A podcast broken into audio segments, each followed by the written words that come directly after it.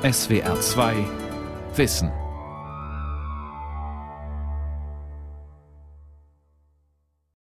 Seit 2004 gehört Estland, der östlichste der drei baltischen Staaten, zur Europäischen Union. Und das estnische Narva ist die östlichste Grenzstadt der EU. Ein Fluss gleichen Namens trennt Narva vom russischen Ivangorod. Bis 1991 gehörten Estland und Russland zur Sowjetunion. Heute trennt der Fluss zwei Welten. Hier auf der russischen Seite der Grenze liegt eine alte russische Festung, sagt ein Reporter von Radio Free Europe. Hier weht die russische Fahne. Und gegenüber sieht man die estnische Festung mit der estnischen Fahne. Heute sind das zwei verschiedene Machtbereiche. Dort die Europäische Union, hier Russland. Die Menschen auf beiden Seiten der Narva fürchten, dass hier der Ort sein könnte, an dem ein künftiger Atomkrieg zwischen Russland und dem Westen beginnt. Europas Atomwaffen. Brauchen wir eine neue Abschreckung? Eine Sendung von Michael Hähnel.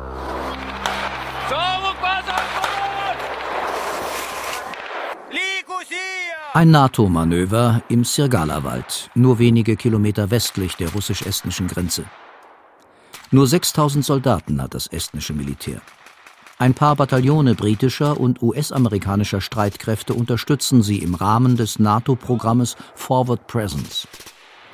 Briten und Amerikaner üben mit estnischen Infanteristen, wie sie einen Angriff zahlenmäßig überlegener russischer Einheiten überstehen könnten. Das kleine Estland fühlt sich von Russland bedroht. Nach dem deutsch-sowjetischen Nichtangriffsvertrag war Estland 1940 von der Sowjetunion annektiert worden.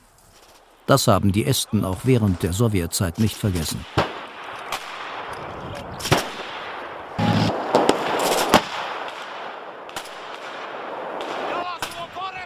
Die estnischen Soldaten gewinnen beim Manöver im Wald von Sirgala erst die Oberhand, als britische Panzer in die Übung eingreifen.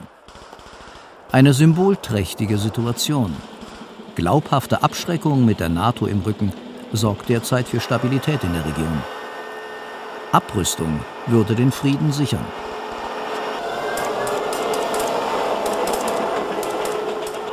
In Westeuropa sind nach wie vor große Atomwaffenarsenale stationiert. Jeweils etwa 150 französische und britische Sprengköpfe, dazu etwa 100 US-amerikanische.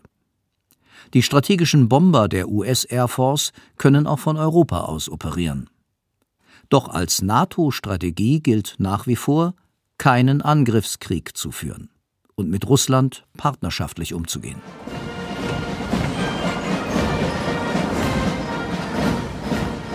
Eine Militärparade im Mai 2017 anlässlich des Sieges über Nazi-Deutschland. Über Moskaus Roten Platz rollt die neueste Interkontinentalrakete RS-24. Eine achtachsige Lafette transportiert einen 50 Tonnen schweren Flugkörper. Die russische Nuklearstreitmacht beruht vor allem auf solchen mobilen, landgestützten Interkontinentalraketen mit Reichweiten bis 12.000 Kilometer. Seit 2006 modernisiert Russland seine Atomstreitmacht und setzt sie immer wieder als außenpolitisches Machtmittel ein. Zuletzt 2014 bei der völkerrechtswidrigen Eroberung der Krim. У вас лично вся ночь ушла на операцию по спасению Януковича? Да, совершенно верно. Это была ночь 22 на 23. Мы закончили im März 2015 gab Präsident Wladimir Putin im Propagandafilm Die Krim Weg in die Heimat zu, dass er die Eroberung persönlich geführt und während der Annexion für alle Fälle Atomwaffen bereitgehalten hat.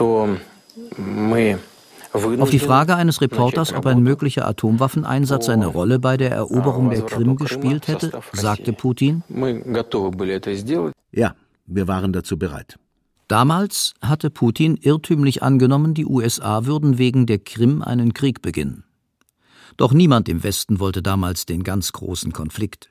Die unausgesprochene nukleare Drohung zwang die Ukraine und westliche Regierungen zum Einlenken.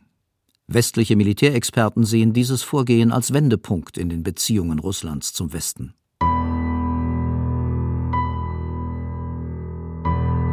Der frühere Bundeswehrgeneral Klaus Naumann war bis 1999 Chef des NATO-Militärausschusses. Heute ist er ein gefragter Experte für das Verhältnis von NATO und Russland.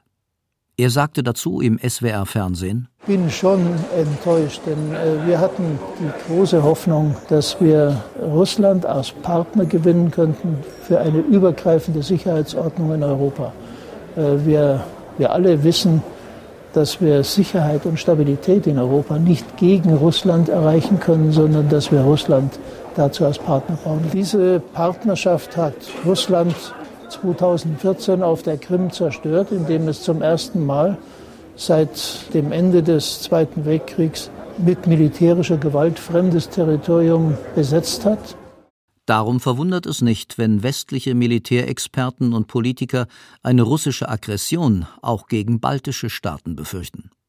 Der amerikanische Sicherheitsexperte Matthew Kreinick von der Georgetown University in Washington, D.C. bringt dieses Szenario immer wieder in die internationale Diskussion ein, zuletzt im Januar 2018 in einem Artikel des Wall Street Journal. Stellen Sie sich folgendes Szenario vor. Ähnlich wie in der Ukraine überfällt Russland Estland.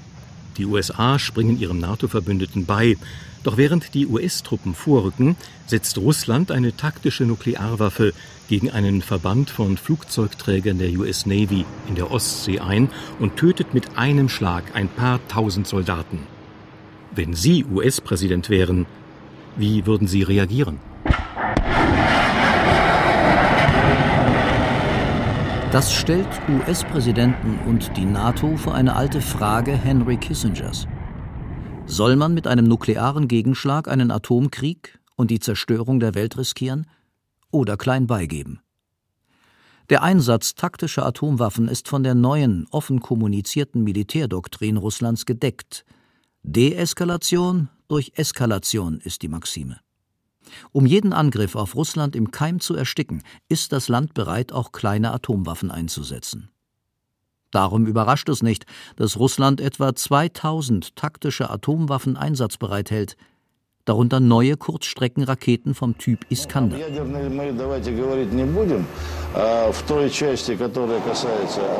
Lange rätselten NATO-Militärs, ob diese Raketen in der Exklave Kaliningrad, dem früheren Königsberg, nur 500 Kilometer von Berlin entfernt stationiert sind.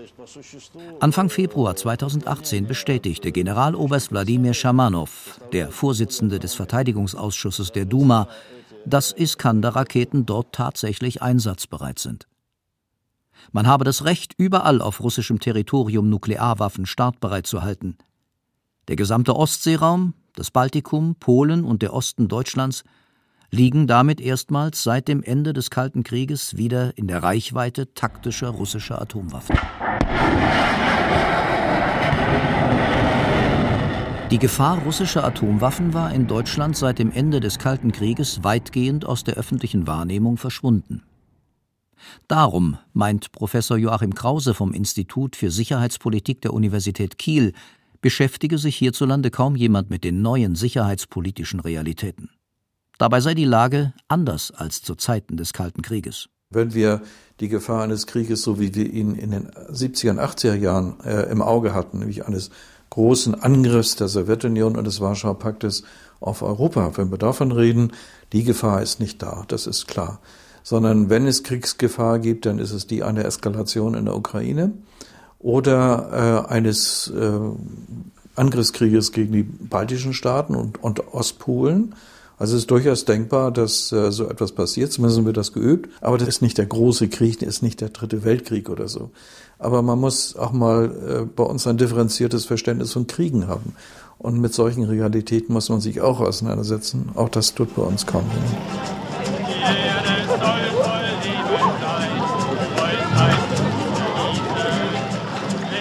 Ankunft auf der Waldheide, Raketenbasis der US-Streitkräfte in Heilbronn. Vermutlich werden hier ab dem nächsten Jahr 36 Pershing 2 gelagert werden. Das war im Kalten Krieg anders. Millionen Deutsche waren beunruhigt wegen der Stationierung sowjetischer und US-amerikanischer Raketen und anderer Rüstungs- und Sicherheitsfragen. Zehntausende demonstrierten Mitte der 80er Jahre gegen die Pershing 2 Mittelstreckenraketen der USA.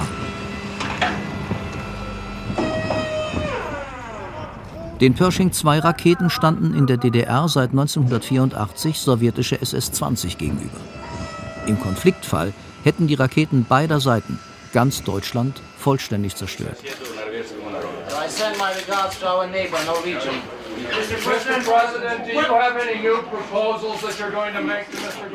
Doch bei ihrem historischen Treffen im Oktober 1986 in Reykjavik brachten die damaligen Staatschefs der Sowjetunion und der USA, Michail Gorbatschow und Ronald Reagan, die Abrüstung aller Mittelstreckenraketen in Europa voran, gegen große Widerstände ihrer eigenen Regierungen und Militärs.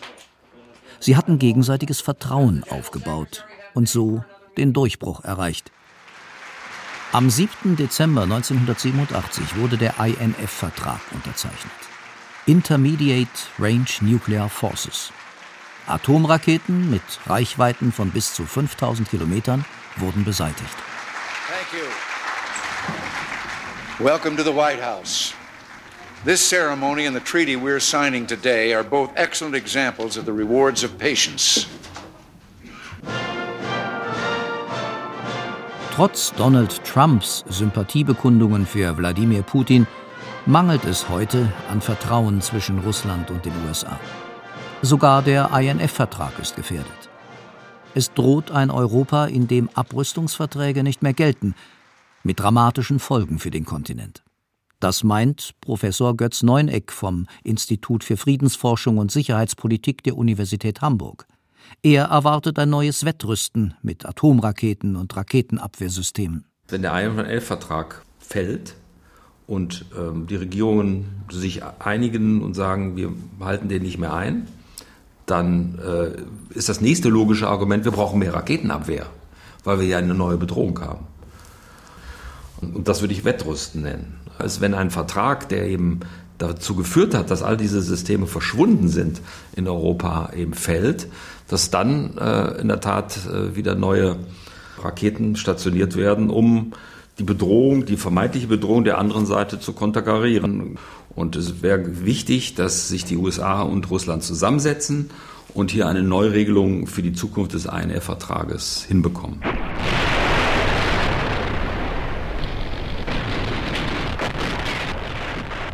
Anstatt Abrüstungsverhandlungen voranzubringen, setzen die USA und Russland jedoch auf neue militärische Systeme.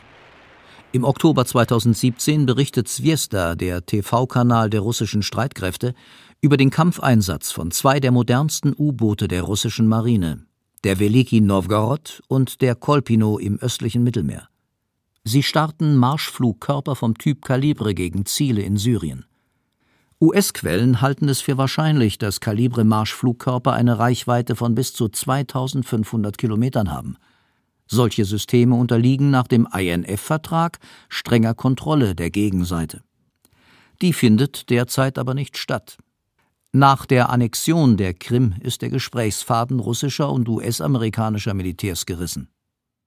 Nach Moskauer Lesart sind die neuen russischen Waffen nur die Antwort auf ein US-Raketenabwehrsystem in Rumänien. Unter NATO-Hoheit wurden 2017 dort zwei landgestützte Aegis-Abfangsysteme aufgebaut.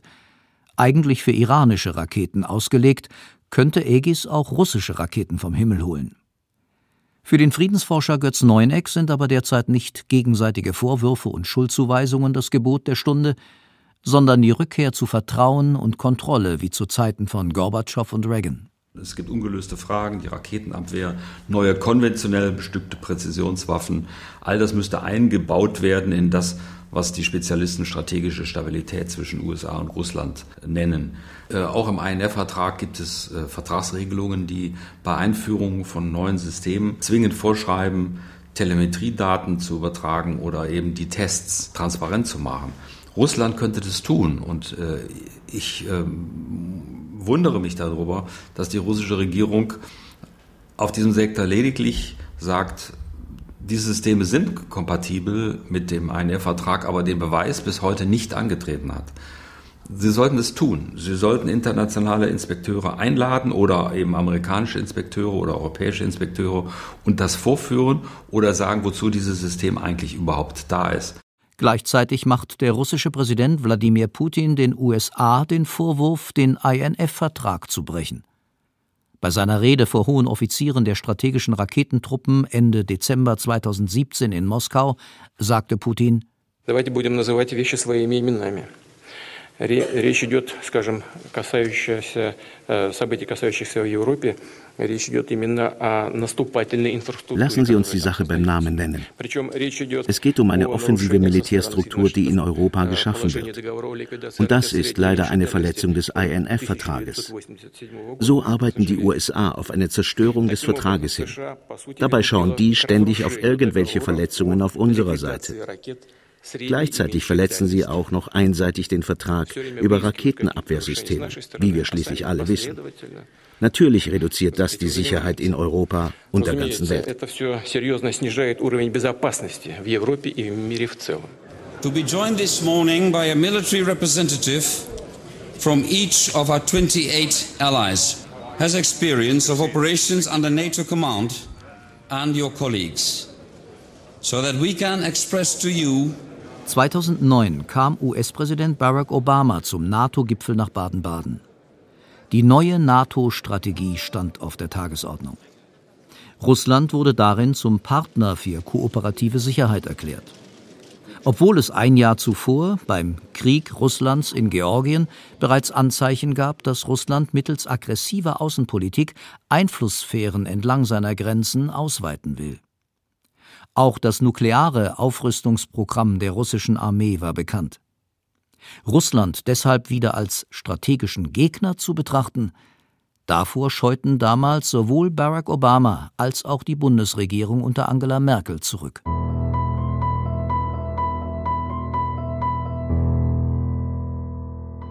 Mit dem Amtsantritt von US-Präsident Trump hat sich die Washingtoner Einschätzung Russlands geändert.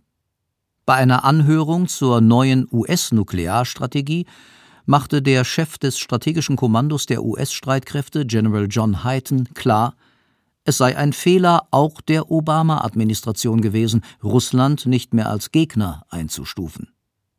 Russland hätte diese Fehleinschätzung geschickt genutzt. In 2000, newly elected President Vladimir Putin signed a new military doctrine where the first time would allow for the use of nuclear weapons. Im Jahr 2000 unterzeichnete der gerade gewählte Präsident Wladimir Putin eine neue Militärdoktrin, die im Falle eines konventionellen Angriffes auf Russland zum ersten Mal den Einsatz von Atomwaffen vorsah. Heute entwickelt und stationiert Russland ein ganzes Arsenal an Nuklearwaffen, einschließlich des landgestützten Kalibre-Marschflugkörpers, der den INF-Vertrag verletzt. Das Land hat die Hälfte seiner mobilen Nuklearwaffen modernisiert und ersetzt auch Raketen auf seinen Atom-U-Booten. Unsere Gegner haben die Rolle und die Bedeutung von Nuklearwaffen nicht reduziert, im Gegenteil. Und so sehe ich eine Chance für eine Veränderung nur, wenn sich das Verhalten unserer Gegner ändert.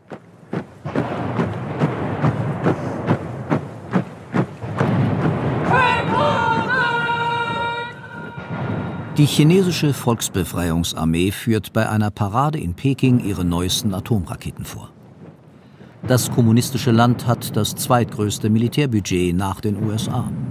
Und es besitzt Nuklearwaffen, die bislang keinerlei Rüstungskontrolle unterworfen sind.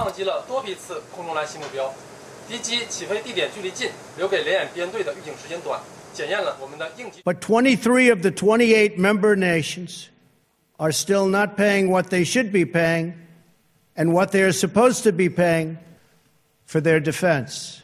Die USA modernisieren ihr Atomwaffenarsenal und sind auf militärischem Abgrenzungskurs zu Russland.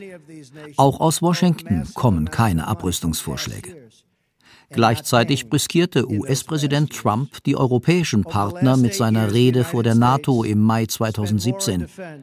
In seinen Augen sei die NATO keine Wertegemeinschaft, sondern nur ein Finanzierungstopf für die Verteidigung Europas, in den die USA über Gebühr einzahlten. Trumps außenpolitischer Schwerpunkt liegt ohnehin eher auf der Volksrepublik China als auf Europa. Jeder französische Präsident, von de Gaulle bis François Mitterrand, ist sich nämlich der eigentlichen Funktion der nationalen Atomrüstung bewusst. Sie soll neben der Unabhängigkeit die Vormachtstellung Frankreichs in Europa sicherstellen. Bereits in den 1980er Jahren gab es in Frankreich und Deutschland die Sorge, sich auf die Schutzmacht USA nicht mehr verlassen zu können. America First hatte auch während der ersten Amtszeit von US-Präsident Ronald Reagan gegolten. Die Idee, statt auf die US-Atommacht auf eigene europäische Atomwaffen zu setzen, wurde bereits im ARD-Film Atommacht Europa von 1982 beschrieben. Von Anfang an war es das Bestreben Frankreichs, das heißt, seit Frankreich über eine unabhängige Atomstreitmacht verfügt, dass die Atommacht als Keimzelle für eine zukünftige europäische Verteidigung dienen soll. Dies haben französische Politiker immer wieder bestätigt. Aber auch in dem Weißbuch 1972, das heute noch immer seine Gültigkeit hat, wird darauf hingewiesen, dass die französische Atomstreitmacht Frankreich verteidigt, aber gleichzeitig betont, dass sie darüber hinaus eine wichtige europäische Rolle spielen soll. Damals wurde die Idee wieder verworfen. In Frankreich gab es Widerstand gegen den Plan, auch deutschen Militärs die Kommandogewalt über den Einsatz französischer Atomwaffen zu geben. Heute könnte Frankreich dazu bereit sein. Unter Präsident Emmanuel Macron setzt Frankreich auf europäische nukleare Abschreckung und auf militärische Zusammenarbeit.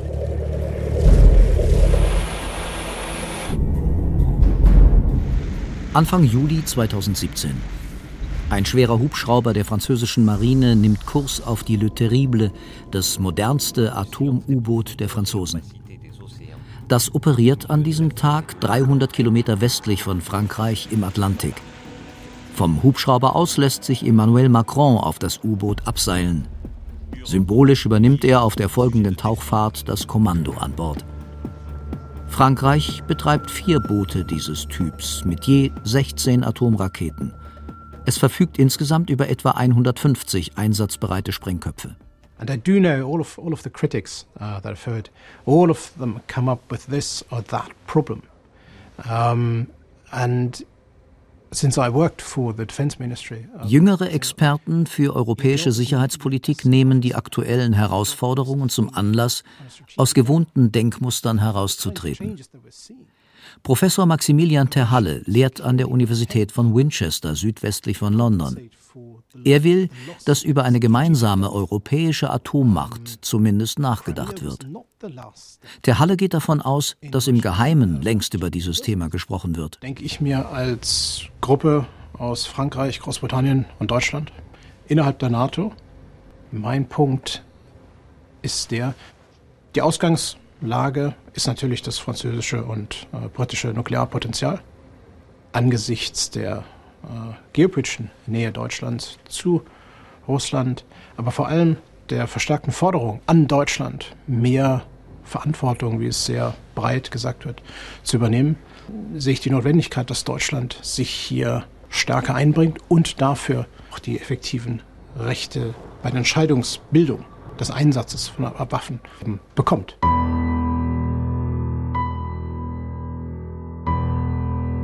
Doch ist es Deutschland erlaubt, direkten Zugriff auf Atomwaffen zu haben? Das fragte die Bundesregierung bereits im Frühjahr 2017 den Wissenschaftlichen Dienst des Bundestages. Dessen Experten erklärten in einem Papier, die aktuelle Gesetzeslage verbiete nur den Bau einer eigenen deutschen Bombe. Denn 1990 hatte Deutschland im 2 plus 4 Vertrag völkerrechtsverbindlich auf Atomwaffenbesitz verzichtet. Die nukleare Teilhabe, wie sie mit der Stationierung US-amerikanischer Nuklearwaffen in Rheinland-Pfalz seit Jahrzehnten praktiziert wird, ist davon nicht berührt. Auch die Kofinanzierung oder Beteiligung am französischen Nuklearwaffenpotenzial ist nicht verboten. Maximilian Terhalle plädiert für eine langfristige strategische Diskussion hierzulande.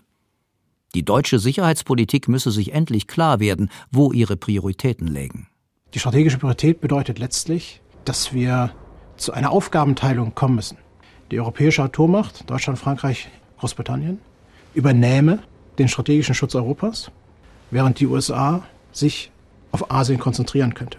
Das wächst langsam, aber das Krisenbewusstsein ist da und deshalb glaube ich, dass die Möglichkeit einer europäischen Atommacht durchaus gegeben ist.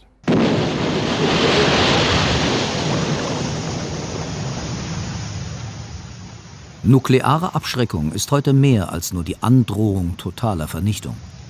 Nuklearwaffen sind Teil der Fähigkeit eines Staates oder einer Staatengruppe, ihre politischen Interessen mit der Androhung verheerender Gewalt auch weit entfernt vom eigenen Territorium durchzusetzen. Die USA, die Volksrepublik China und Russland sind Meister dieses Faches. Europa nicht.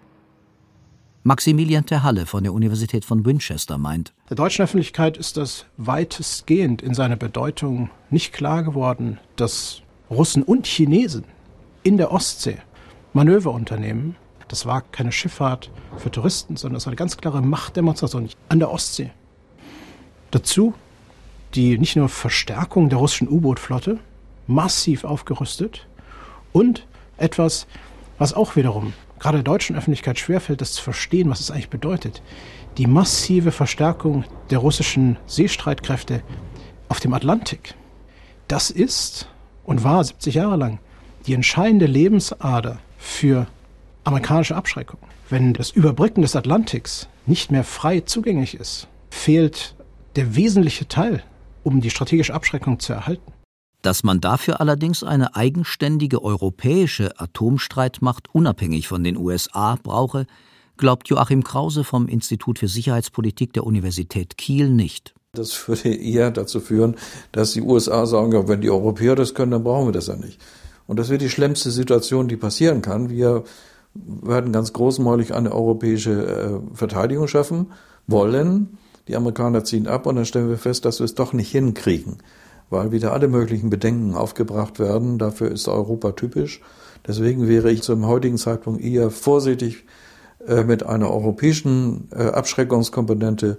Es wäre sehr viel gewonnen, wenn die Europäer ihre Rüstungsanstrengungen mehr koordinieren, wenn sie ihre einzelnen Truppenteile, die sie haben, stärker miteinander harmonisieren und stärker zusammenarbeiten würden. Die Diskussion um eine neue europäische Sicherheitspolitik, eine spezifisch europäische Abschreckungsstrategie ist in vollem Gange. Dazu kommt die Neubewertung Russlands und der Volksrepublik China als strategische Gegner. Vor allem in Deutschland fordern viele Stimmen jetzt erst recht neue nukleare Abrüstungsanstrengungen von allen Atommächten. Ein Weltkrieg mit Atomwaffen wäre das Ende der menschlichen Zivilisation.